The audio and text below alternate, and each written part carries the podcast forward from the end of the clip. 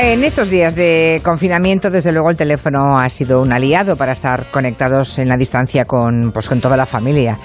Incluso para la confesión, porque mm, es una materia prima para momentos en que uno se pueda sentir más o menos solo. Y desde luego para la televisión, porque las confesiones en la tele, Borja Terán, buenas tardes. Hola, ¿qué tal? Siempre venden mucho, otra cosa es que nos las creamos o no. Claro, porque además, más ahora que ahora la televisión, el espectador está muy resabiado y los protagonistas de la tele también, y a veces no comparten, tienen esta coraza, se sienten como atados. Entonces, ¿qué triunfa en la televisión? Pues la verdad. Y ese momento de complicidad que transmite que es de verdad, que no es un decorado, ¿sabes? Eso siempre es el aliciente para triunfar en televisión. Por eso, por ejemplo, Amaya de OT 2017 triunfó tanto, ¿no? ¿Por Mm. qué? Porque era de verdad con todas las consecuencias. Ya, pero a veces... eh, no, no, que sí, pero Sí. que una cosa es la verdad y la otra es la verosimilitud. O sea, hay gente que no, hay gente que nos la cuela, pero que de verdad, de Ah, verdad nada, ¿no? Hay gente que miente estupendamente. Uy, hay gente que se hace- Bueno, sí. ayer noche no sé si viste ah, la entrevista de Jordi Évole, en lo de Évole. A lo. Marcial Dorado, el narco. Bueno, es que le hubieras invitado a tu casa a pasar un fin de semana. Parecía un señor honrado, Sí. buenísima persona, Mm. coherente, claro. Y parecía muy de verdad. Mm. Sí, hay gente que controla muy bien los tiempos y que nos cuelan una ingenuidad que en realidad es pura fachada, totalmente. Sí, por eso que no hay que fiarse mucho, ¿no? Pero es verdad, y, y no, y desde luego, espacios de confesiones, Bueno, ha habido es- muchos. Es, que además, si hablamos de confesiones, yo el otro día cuando propuse el tema a Mari Carmen Juan, me Sí. dijo, se acordó rápidamente, dijo, confesiones. Y digo, claro, ese programa de Carlos Carnicero, que en el año 94 de repente convirtió el programa de testimonios en otra cosa, ponía un biombo. ¿Os acordáis del programa que era un hombre a contraluz? La gente se desahogaba allí. Recordemos un sonido. A ver, ¿Sus hijos conocen su situación? ¿Saben lo que está usted pasando? No, ni muchísimo menos. No. Una reflexión en voz alta con valentía. ¿Quiénes darán la cara? Cada semana compartiremos con dignidad y respeto. Confesiones. con Confesiones. Carlos. El viernes a las 10 de la noche estreno en 3 Televisión. Otero. sí que ya tenía un nombre, no sé, eh, a mí no, no me entusiasmaba. A mí tampoco, Ah, a mí me daba miedo, sí. me daba miedo, porque Sí. era lúgubre. Esto no era confesiones de verdad, esto era un poco más morbosillo. Era un programa más morbosillo que a veces transformaban la voz a la persona y la gente hablaba de cosas así como de era todo el prejuicio social de la época, buscar el sensacionalismo. No, estas confesiones me gustan menos.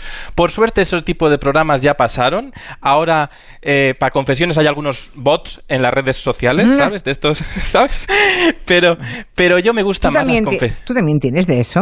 Uy, no lo sabes bien. Ah, pues es muy divertido, sí. Sí, pero tú tendrás más, ¿eh? Porque tú eres la periodista que más ¿Quién seguidores es? tiene en Twitter. No, no es verdad, ni mucho menos. Sí, que no, sí, que sí, Jordi. Évole, que no, que no, que no. Bueno. Voy a ser la que más, que no. Dios nos libre, Dios nos libre de semejante cruz, por favor. Bueno, Muchos, muchos. Bueno, pero yo defiendo más estos programas de, de, la, de la llamada telefónica que era, pues eso, empática que el espectador se abría y yo quiero recordar un programa que me he hecho muy fan Este- en este confinamiento he visto mucho a los programas de Rosa María Sardá en Ahí te quiero ver en los 80 que para mí son programas creativamente memorables que tienen que inspirar mucho a las nuevas generaciones Mm. y ella hizo- dedicó un programa al teléfono, fíjate tú, y hablaba así de su relación con el teléfono. Rosa María Sarda. ¿Para qué sirve el teléfono? ¿Qué sirve sino para comunicar a las personas que se quieren? No sé, aunque sea muy lejos, de uno a otro confín. Pues nada, no me llama. Que tiene todos los teléfonos. De verdad, tienen, tienen, tienen de mi casa. Tienen el de aquí. He puesto un teléfono aquí. Por si llama, por si se le ocurre decirme, no sé, yo qué sé, ahí te pudras, cualquier cosa. Pero no. ¿De qué servirá aquí? Haya puesto el teléfono aquí si no me llama. Ay, un programa dedicado al teléfono. Y pensaba Era- que, sí. que hablaba ella por teléfono con alguien, no. también estaba hablando, pero porque sí, jugaban, ahora estaba hablando ahí con alguien, pero eh, ahí te quiero ver, cada día dedicaba el programa a una temática. Un día lo mismo hablaban de la selva, otro día del teléfono, y en el día del teléfono, fíjate tú que hablaron hasta con una empresa emprendedora, que es muy curioso, por eso lo he traído, hablaron del teléfono erótico que estaba en expansión entonces, escuchad. Patricia, Sí, ¿me oye? Sí, sí, yo te Si oigo. no te sí. entretendré mucho, que es quizá alguna llamada que pierdes, pero, por ejemplo, si, si llamo yo, ¿quién me atendería? Pues te puede atender un hombre, te puede atender una mujer y cualquier tipo de servicio. Si quieres un sadomasoquista, con mucho gusto te encontraré una amiga que te lo haga. ¿Nunca has probado tú a tener un orgasmo telefónico? Sí, no, no, no te cortes, ya me lo puedes contar. No, todo. no, no se ha cortado, Somos- es no, que no somos se ha cortado, estoy aquí. Sí, no, pero somos sin familia, ya me lo puedes decir.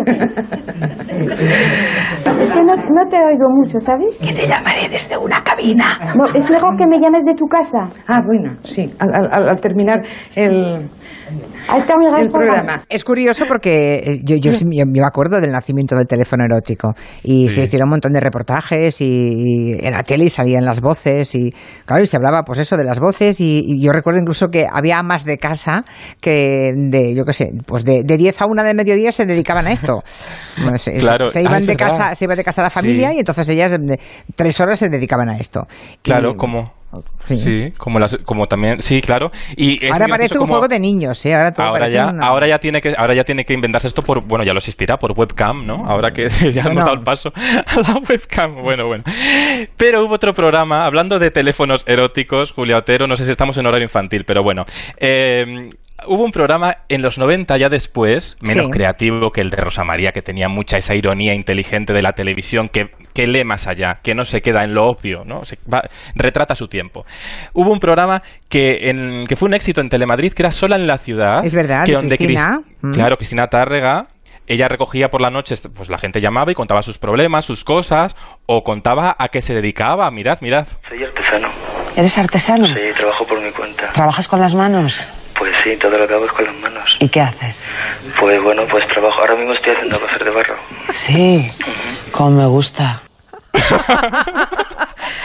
Bueno, buenísimo, Bueno, buenísimo. Era muy tono noche, era muy tono noche. Sí, y Cristina poco- podría haber trabajado también en el teléfono erótico, también te digo, ¿eh? Una maldad. Bueno, no sí, maldad. bueno, ahora creo que ahora está en una importante empresa, bueno, hace eh, Ah, sí. comunicación de una importante empresa farmacéutica, creo recordar. Ah, sí, sí, ¿sí? sí. Creo que sí, sí, sí, sí, sí. Ah, bueno, em, ¿algún que otro susto el teléfono Bueno. directo en la tele ha provocado? Bueno, es que José María Íñigo, en los 80 y también lo hizo en los 70, en estudio abierto, que hacía en la 2, año 85, él abría las- los teléfonos para que la gente preguntara y la gente ahora. En, por tele- ahora estará por Twitter, pero por teléfono también se soltaba con mucha naturalidad, quizás porque no se le veía la cara, se relajaba y a Rocío Jurado, fíjate lo que tuvo que aguantar de una espectadora. Sí, Sí, a usted. mire, yo quisiera decir que, mire, me gusta mucho cantando Rocío Jurado. Pero lo que pasa es que la veo, pues, me pregunto yo por qué habla así, para la edad que tiene, que habla así un poquito tontita, ¿no? Digo yo. Oye. Sí, sí. Sí, sí. Eso, eso lo dice usted está porque está en su casa y no como le pille Pedro cada- Carrasco se va a acordar usted. Yo cada vez que la veo hablar, no sé, o sea, que hace unas cosas que yo, yo no la veo, no sé, me gusta más cuando habla más natural. ¿Cómo le gusta a usted que hable? Dígamelo. Yo no sé, es que hace, pues, yo no, no sé, yo lo encuentro muy maja y eso, pero es que no sé, hace unas cosas que no sé, no- a mí particularmente, no, no sé, no me... no sé, parece que pierde la gracia cuando hace, hace esas cosas con la boca, los ojos, yo no sé. Con los ojos. Bueno, nada más, ¿eh? Bueno, pues nada, se Nada ha más dice, ¿le parecerá poco, oiga? Madre mía, madre mía, madre Oiga, pues me ha dado usted la paliza del siglo. Esperemos que su marido no me la da a mí ahora. Pero, pero bueno, así soy. Lo siento mucho si a usted no le agrada. Es increíble cómo cada uno ve las cosas de, la misma cosa de diferente manera, ¿eh? Claro. Increíble. Ese sí, Pero a eso estamos expuestas nosotros. Sí, sí. Yo, yo me acuerdo que en la Luna teníamos eh, preguntas de público, pero las recogíamos en tarjeta y la leía del tarjetón eh, Sí. después de una selección, que había algunas también, en fin, subidas de También. tono, había de todo tipo, sí, sí. Bueno, y hacíamos una selección de todas, ¿eh? Era ma- alguna amable, alguna no tan amable y otra nada amable, Bueno. pero que más o menos, eh, pero claro, había que hacer selección porque había 200 Sí. personas o 300 y solamente se preguntaban 10 o 12 cosas. Yo recuerdo el día que entrevistasteis a Xavier Cugat. ¿Te Sí. acuerdas que hiciste preguntas de los espectadores muy comprometidas, eh? Sí, a todos sí, les a todos, a todos. Sí, sí, sí, sí. La Xavier Cugat eran los espectadores muy, muy irónicos, pero es que tú, tú siempre has estado ahí. Aquí haces, nos haces a todos los colaboradores una puñetera cosa que es la auditoría, ¿no? Sí. Que la gente participa. Y la gente vota, tus- sí. Y la gente vota, y claro, y nos acaba, ese día yo me tengo que tomar algo para la ansiedad. Bueno, pues, el- el- claro, pues es muy importante que, eso es muy interesante y eso es una cosa que admiro mucho de tus programas, siempre la participación, ¿no? E incluso hubo un programa que era un paseo por el tiempo, que también tú tenías una llamada eh, de confesiones al final, ¿te acuerdas? Al- uy, Que- no, no era confesiones, era la crítica de televisión. Bueno, era, la era un monegal que tenías ahí ya. Claro, pero no era Monegal, ¿eh? No era No Monegal. era Monegal, pero podría haberlo sido. Vamos a escuchar qué crítica te hicieron el día que estuvo contigo en otra entrevista memorable, Rocío Jurado. Sí. ¡Sata! Te llamo desde mi comedor de clase media, meditando por qué mi poder adquisitivo no da para comprar potros, tachando los días que faltan hasta noviembre del 2005, en que si Dios quiere habré pagado la hipoteca, porque a mí con el piso me pasó como a Rocío con su boda, que también me pasé de presupuesto. Bueno, suerte que yo también llevo sujetador mental y no se me salen disparadas las ideas que tengo sobre mi banco cada final de mes. Bueno, vamos al programa. Te reconozco que los invitados se te entregan sin reservas, ¿eh? Ha cantado Rocío, ha salido la hija, el Ortega Cano, el Juan Pardo. Ha faltado alguna pregunta sobre la anulación matrimonial de una persona tan católica, pero bueno, y esta vez encima no has cantado tú, ni de has Y ahí se, acaba, y ahí se acababa con un fundido. Pero esto es súper bonito, Julia. Esto es súper bonito, porque tú te quedabas en la oscuridad del plató hablando por teléfono. con- Aguantando, este señor aguantando el chorreo de este señor cada día, que, sí. que te daba la trisca, oye, pero está muy bien porque te hacía la crítica del programa, estaba muy bien, y el programa acababa ahí con un fundido muy interesante, y luego ya hacías como un refranero para ver si adivinaba el espectador quién estaba la semana siguiente. Era un programa con una premisa muy bien definida. Sí, Mm. sí, me Oye, gusta, y, me gusta. y tú le has hecho eh, algún análisis televisivo a través del teléfono a alguien en estos últimos dos meses? Bueno, yo eh, estos días he tenido un confesor, ¿sabes? ¿Un confesor? hemos- Ah. No, hemos, confe- hemos hablado de la televisión, que es Maxim Huerta o Máximo Huerta, no sé nunca sé decir bien su nombre. Máximo. ¿Ya es ma- ¿a, qué eres, ¿A qué ya eres Máximo, Máximo? Bueno, como queráis. Para una que lo dice ver. bien en España. Carlas Mesa, me- nuestro compañero y amigo, y, a- y- y Carlas Mesa de Radio Nacional, me está escribiendo y dice, pronuncia bien Maxim, que siempre lo dices mal. Lo he dicho bien, ¿no? Maxim. Sí, Maxim. Maxim. No, Maxim. Ah, ya lo lié, ya lo no, lié. No, no. Maxim es aquello de París, hombre. Claro. Maxim. Maxim o Máximo. Como queráis, o Max. Mira, Rosy de Palma me llama Maxu, con lo cual me, me cabe todo. Me cabe Bueno, todo, Maxu. Maxim, Max... Bueno, madre mía, ¿cómo estás, Máximo, por cierto? Pues ahora como los taxis, libres desde hoy. O sea, puedo ¿Cómo otra decir? vez. Pero, pero, ¿por qué no has vuelto a la tele? No, porque Televisión Española hoy ha decidido cancelar mi programa, que consta que esta entrevista estaba ya con mi confesor eh, planeada desde hace varios días.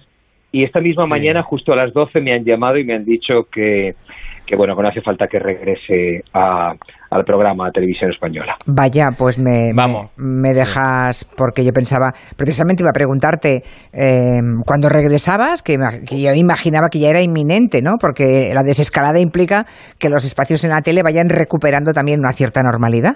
Pues sí, me- de hecho yo estoy a favor de la, de la evasión, de la ficción y de que entiendo dos semanas, tres incluso, en la que lo dediques todo a hablar de, de la actualidad, del coronavirus. Hubo un momento en el que ya yo empecé a utilizar a mi confesor, a decir, ¿no crees que esto ya pasa de castaño oscuro? ¿No que Claro, claro, es que esto es muy curioso, Ma- Maxim, lo digo bien. Es muy curioso porque hemos estado hablando mucho. Ay, no, no sé si. ¿Cuándo me van a decir? Hemos hablado mucho de televisión estos días por, por el nota de voz.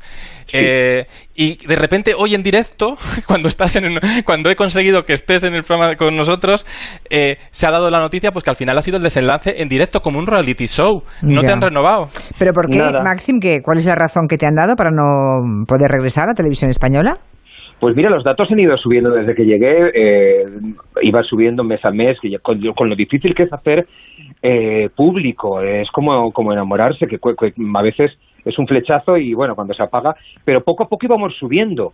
Y ha ido muy bien y con grandes invitados, grandes colaboradores, pero de pronto han dicho que va a partir de septiembre habrá un programa, un programa de estos así, Grandes Río, de un montón de horas con Mónica López y entonces pues pues ya sobras y yo y con la misma tranquilidad que llegué y alegría pues ahora con menos alegría pero con la misma tranquilidad me voy Bueno, claro, o sea, te, te- te han desmontado un poco el futuro próximo, digamos. Claro. Sí, bueno, yo ahora estoy pendiente de mi novela, que ya sale la semana que viene, eso, eh, con lo cual yo focalizo en, lo optim- en el optimismo y pienso ya solamente en novela, pero sí que es cierto que televisivamente que era en un proyecto que a mí me ilusionaba mucho, porque traer a escritores, actores, cantantes por la mañana, en la que solamente hay sucesos, autopsias y conflicto, me parecía muy atractivo tener a, a la Gemma Nierga, a Olga Biza, yo qué sé, Jiménez. y, a- y me parecía muy este interesante, sí. era, un- era, era arriesgado para mañana y mi confesor me decía, me gusta, me gusta, va bien. Pues fíjate, pues, se- pues Pues con- confesor, ¿no has visto venir la Nada. bofetada Bueno, entonces? En estos últimos días yo lo veía venir un poco, pero tampoco quería ser aguafiestas. Pero no, no, no, lo, no, no lo sé.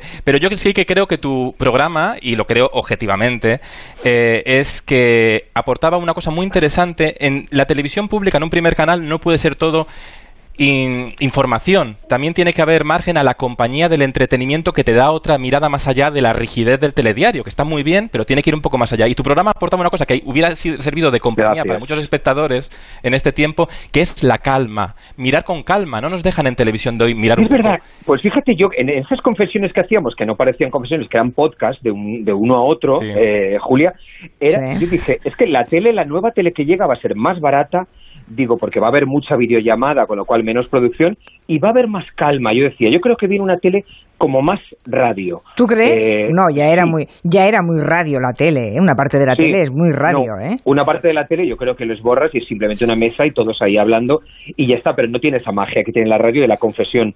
Pero creo que venía ese tiempo en el de no tener que ir urgente a otra cosa porque otro está haciendo, eh, ya mostrando a un invitado. No, no, ese tiempo de- tan agradable de la radio creo que era muy importante ahora para la televisión. Y también la evasión, la evasión que me parece necesaria también, eh, charlar. y la preguntar. autoría. Y la autoría. Bueno, como como yo no dijo una vez. yo. Como dijo una vez María Teresa Campos, dijo, no quiero presentadores que sean parte del decorado, ¿no? Quiero gente que tenga autoría, que tenga carácter, que tenga carisma. Y a veces parece que la televisión de hoy tiene miedo a los presentadores, a los presentadores y presentadoras que tienen eso, autenticidad, que no son lectores de autocue. O sea que tú crees, eh, Maxim, que la- el, el tema de las webcams ha llegado mm, a la tele por fuerza, forzada, y crees que se va a quedar. Pero, Sí, sí, porque, a pero ver, un poco de mimo somos- también, ¿no? Un poquito de, no sé, buena luz, buena imagen, buen sonido. Ya sé que yo soy una maniática de esto. A mí los oyentes a veces me riñen porque de pronto interrumpo una conexión porque estoy oyendo con mucha dificultad y, y hay oyentes que me dicen, uy, qué exigente eres. No, yo creo que hay que trabajar para el oyente o el espectador en las mejores condiciones, ¿no? Un ruido no puede estarte molestando mientras charlas con alguien, ¿no? Cierto, pero piensa en los que te agradecerán que seguramente cortes esa conexión. Piensa en la otra parte, que dirán, ay, qué bien, porque esto se oye fatal. Pero yo creo que la videollamada, si ya la aceptamos en el telediario Hmm. con algún experto, se va a quedar. Ya no, hace, ya no va a hacer falta unidad móvil, ni cámara, ni maquillador, ni técnico de sonido, y eso es peligroso, porque entonces es como las gasolineras, que te lo pones tú mismo. Y entonces eso es, mm, eso es de, ay, yo voy a la caja y, y creo que la tele, mm, como ya el espectador lo ha aceptado, creo que se va a quedar y además el, el dueño, el jefe va a decir, uy, qué bien me viene esto. Menos unidad móvil, menos conexión. Hombre, claro, más, claro, Claro. más Pero para- precariedad todavía. Pero para Sí, eso ya tenemos. Instagram, ¿sabes? Mm. Para eso ya tenemos Instagram. La televisión tiene que dar un plus de calidad y de teatralidad.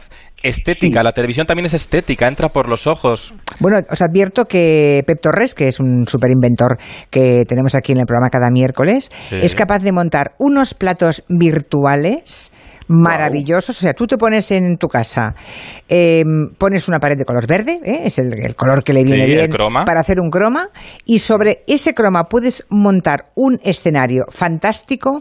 Pues ya eh, está. bueno, y ya está, y lo haces en tu casa. Eh, bueno, igual sí que es esa la tele del futuro, hecha No, con no, una no, zapatilla y con cuatro pesetas. Pero no, Pero de verdad que la imagen, la imagen que, que lo usa para presentaciones, ¿eh? Que lo usa para presentaciones y demás, es una imagen, pero lujosísima y fantástica. Y además, en ese plató te puede entrar un elefante, ¿comprendes? Claro.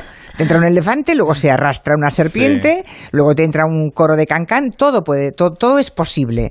Ay, Julia, echo de menos esa tele que estás diciendo ahora, porque acabo de visualizar esos platós en los que se abrían las puertas y entraba de pronto la sorpresa, un coche con Ya, gente. ya, ya. Hmm. Ah, qué maravilla, que era esa tele que te sorprendía. Ahora, ahora es que simplemente lo único que te sorprende es la polarización de unos en un lado, otros en el otro. Ya está. Y eso me parece tan es- aburrido. Sí, es, tan es- es aburrido. tremendo y además hay que meterse en uno, hay que meterse en la trinchera y es, es todo muy pesado, muy pesado. Hay que Sí, meterse luego- también a- Por eso y te no, vis- pero- No, pero también hay partidos que les interesa meter a los medios en, las, en trincheras, ¿eh? Para ellos Ah, claro. hacer correr mejor los bulos. También es eso. Claro, claro.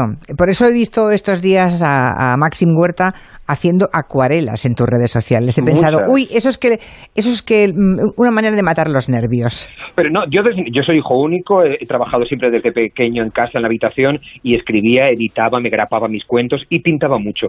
Y ahora, en este tiempo confinado, pues decidí, bueno, mostrarlas. A mí es como el yoga, yo soy poco deportista, esto ya lo sabe media España. Pero eh, a mí pintar acuarelas me relaja, que es el único momento en el que no pienso. Y, y les he ido mostrando porque me, me, me tranquilizo, es como un diazepam, eh, pero con colores. Bueno, así. Eso no se venta, Julia. Óyeme, y sin, no, perdóname, y sin efectos secundarios. Ninguno. Claro. No me bebo el agua, no me bebo el agua. Que queda para la posteridad. Pues he, pi- he pintado muchísimo, he pintado muchísimo, he leído mucho, pero sobre todo pintar. Las- a mí las acuarelas me, me han relajado y además estaba nervioso también por no hacer tele, saber que todos volvían menos yo, que eh, Buenafuente me dijo, dijo, pero ¿qué? Faltas tú, el único que falta por llegar a la tele y yo ya me olía y dije, ay Dios mío. O sea que no en vuelve". realidad, o sea que en realidad, Maxim, lo de esta mañana no ha sido No, una sorpresa. Algo, algo eh, te intuías ya. Es ha sido incómodo, muy incómodo por el equipo de maravillosos profesionales eh, de guionistas, de que familias que están además de confinadas esperando volver a un programa y no van a volver. Eh, a mí es una decepción, una ilusión rota, pero bueno. Pues pensaré en la siguiente, además pongo la mente en el, en el libro eh, que, en el que está ocurriendo y, y ya está. Pero libro- para mí ha sido algo esperado, Julia, también. Eh, el como libro- iba a la tele. Ya, ya, ya, ya. El libro se llama Con el amor bastaba, ¿no? Sí. Es el libro que, que sacas la semana que viene. Claro, te has quedado también sin el Día de San Jordi, sin Feria del Libro, tú y todos los escritores, que tú eres de los Sí. que el cariñito de la gente te viene bien, porque hay gente a la que más bien la incomoda, pero a ti no. Ah, Bueno, es que el cari- yo creo que el cariño hay que aceptarlo bien. Si quien te lo regala, poner mala cara, yo creo que es un, es un gesto de cariño. Ha comprado un libro, ha hecho una cola, ha esperado, eh, te regala su sonrisa, a lo mejor eh, solamente, solamente esa intimidad improvisada que se crea entre los dos en un San Jordi o en una feria de que tenía un montón ahora porque iba a hacer pregones de, de ferias de libro. A mí ese contacto físico me parece, me parece muy bonito, no, no me molesta. Eh, cuando hay algo molesto va más allá de la firma, eso ya no tiene nada que ver con, con una firma. Pero yo me he quedado, pues bueno, ahora todo va a ser virtual también, salir un libro con una promoción Todo. curiosa Ah. y sin programa, bueno, pues voy a pintar más. Me voy a, Que mira, se preparen las acuarelas. que voy a gastar, llevo ya eh, tirando de colores. Pero bueno, sí veo la vida más positiva. Pero al menos, eh, digamos que el confinamiento ya no te ha pillado con la novela porque ya estaba acabada, ¿no? Deduzco, Sí, Maxim. estaba acabada, debería haber salido antes, ahora saldrá ya el próximo martes y, y además eh, me, creo que es una novela que me va a dar mucha suerte. Mira, la última persona que con la que hablaba era, fue Aute, que es el que hizo la faja, que va a salir curiosamente es de Aute. Ostras. Con esa, Mm. Sí, entonces me- yo creo que me va a proteger y que va a estar ahí con ese reivindico el optimismo de intentar ser uno mismo, que es lo que pone en la faja, y yo creo que con el amor bastaba me va a dar, es una fábula maravillosa sobre la libertad y, y, y he puesto todo el tiempo ahí. Hombre, eso, de, entrada, de entrada es un chute de optimismo el título. Con el amor bastaba, porque hay tantas veces que parece que no basta con eso. Sí, sí que es, es el protagonista es un niño que no es normal. Yo creo que nadie somos normales, todos somos especiales, particulares, raros, mm, diferentes. Yo creo que esta, en esta novela, como en la vida, se reivindica precisamente eso, que bueno, que nuestro paso por el mundo es limitado y que tenemos que aprovechar todas las experiencias y, y eso, como decía Aute, intentar ser uno mismo es, yo creo que el amor en este caso es el mejor antídoto para para los desencuentros de nuestras vidas, el amor en todos los sentidos. No hablo de amor romántico, que no va de eso la novela, sino eh, de todos los desencuentros que hay, que hay demasiados últimamente. Bueno. Y es, es, es una necesidad de volar, de salir a volar. ¿De amor vamos bien o qué? Pues mira, sí. Vale. Pues muy bien.